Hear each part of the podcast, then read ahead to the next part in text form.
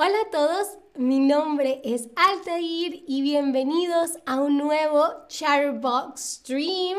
Quiero saludar a Coolman, a Cristian, a todos, todas, todos que los que ya están conectados. Qué bueno que están acá.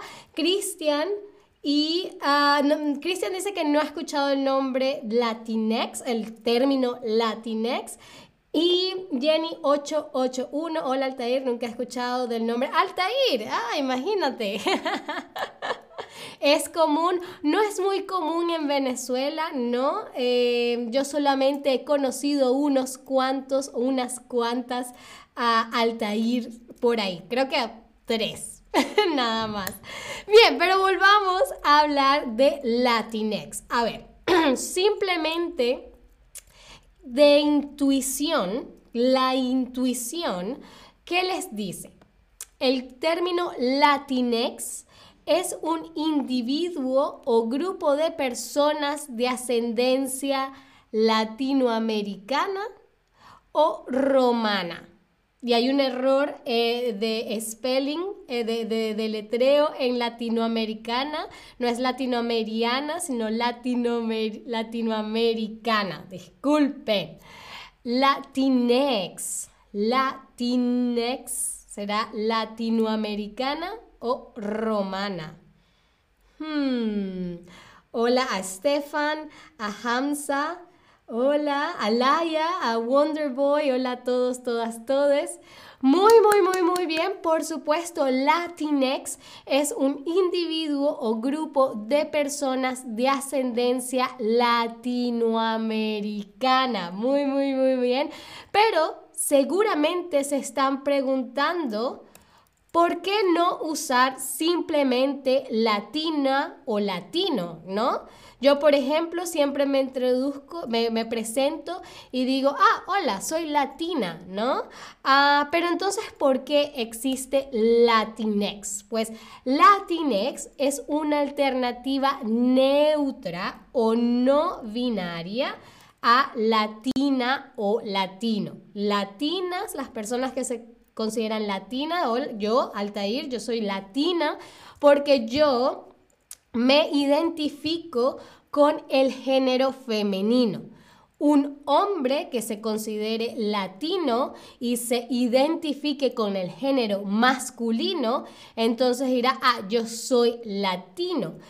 Pero en inglés, sobre todo por la comunidad hispana en los Estados Unidos, se usa el término latinex para todas aquellas personas que no se identifican ni como hombre ni como mujer, sino que son eh, no binarios, por ejemplo. Entonces, para no tener que encasillarse en una de estos dos géneros, se les dice Latinex, ¿ok? Porque no, no incluye, no, no menciona ninguno de los dos géneros. ¿Vale? Denme pulgares arriba si eso está claro. es importante que tengamos términos como Latinex por lo siguiente. Como ustedes ya saben, en eh, idiomas como el español, el francés o el alemán, incluso las palabras tienen género gramatical. Es decir, hay palabras consideradas o que son del género gramatical femenino y hay otras que son del género gramatical masculino. Por ejemplo, el sol. El sol es una palabra de género gramatical masculino y la luna, la luna es una palabra de género gramatical femenino, ¿ok? Sin embargo, esta distinción no es solamente gramatical porque eh, todas las lenguas reflejan e incluyen, e influyen perdón, en las normas sociales de género. Por eso la lengua, el idioma que usamos y cómo lo usamos puede tener un gran impacto en la igualdad de género. Igualdad de género. ¿Ok? A ver, cuando hablamos de igualdad, sea de género, por ejemplo, ¿qué quiere decir la igualdad? Que todas las personas se parecen físicamente, tienen el mismo color de cabello, los mismos ojos, la misma nariz, o que todas las personas tienen los mismos derechos. ¿Qué quiere decir la igualdad? Por ejemplo, en igualdad de género. Género. Mm. A ver. Muy, muy, muy bien. La igualdad quiere decir que todas las personas tienen los mismos derechos, independientemente de si son hombre, de si son mujer o si son del género no binario, ¿ok? Es muy importante también cuando hablamos de igualdad de género, también incluir a las personas no binarias. Y acá, fíjense que acabo de utilizar la palabra incluir. Incluir a alguien en un grupo significa que ¿Qué significa incluir? ¿Será aceptar a alguien dentro del grupo y apoyarlo o crear un grupo de personas nuevas? Incluir. ¿Qué quiere decir incluir? Hmm.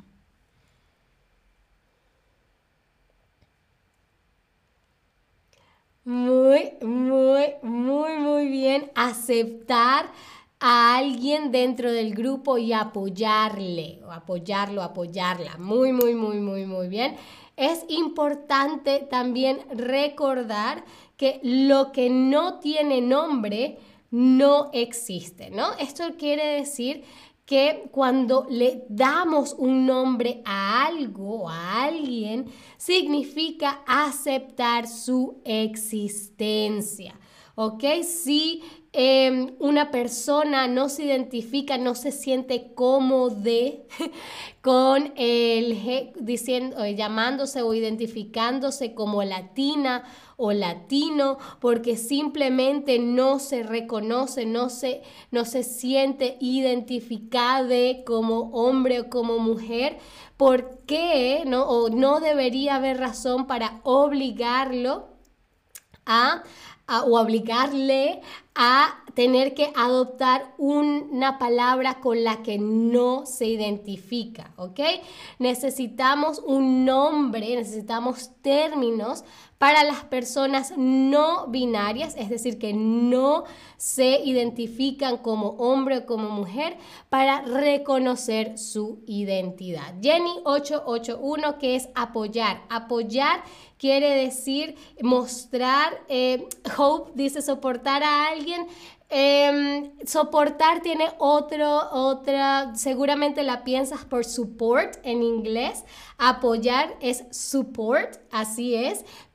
Pero apoyar eh, quiere decir darle, ayudarla, mostrarle afecto, em, guiarla, incluirla, hacer a una persona sentir que no está sola, que tiene a alguien que lo está acompañando, que le está ayudando, ¿ok? Soportar en, eh, en español quiere decir más eh, como aguantar. ¿ok? Y cuando dices eh, soportar a alguien, usualmente es alguien que es muy fastidioso, alguien que es muy, que, que te causa mucha molestia, pero lo soportas, ¿ok? Lo, lo toleras. Soportar es sinónimo de tolerar, pero no te preocupes, em, yo a veces hago el error contrario en inglés, así que no te preocupes, Hope, muchas gracias por ayudarme a explicarle a Jenny lo que significa apoyar. Muy, muy, muy, muy, muy bien.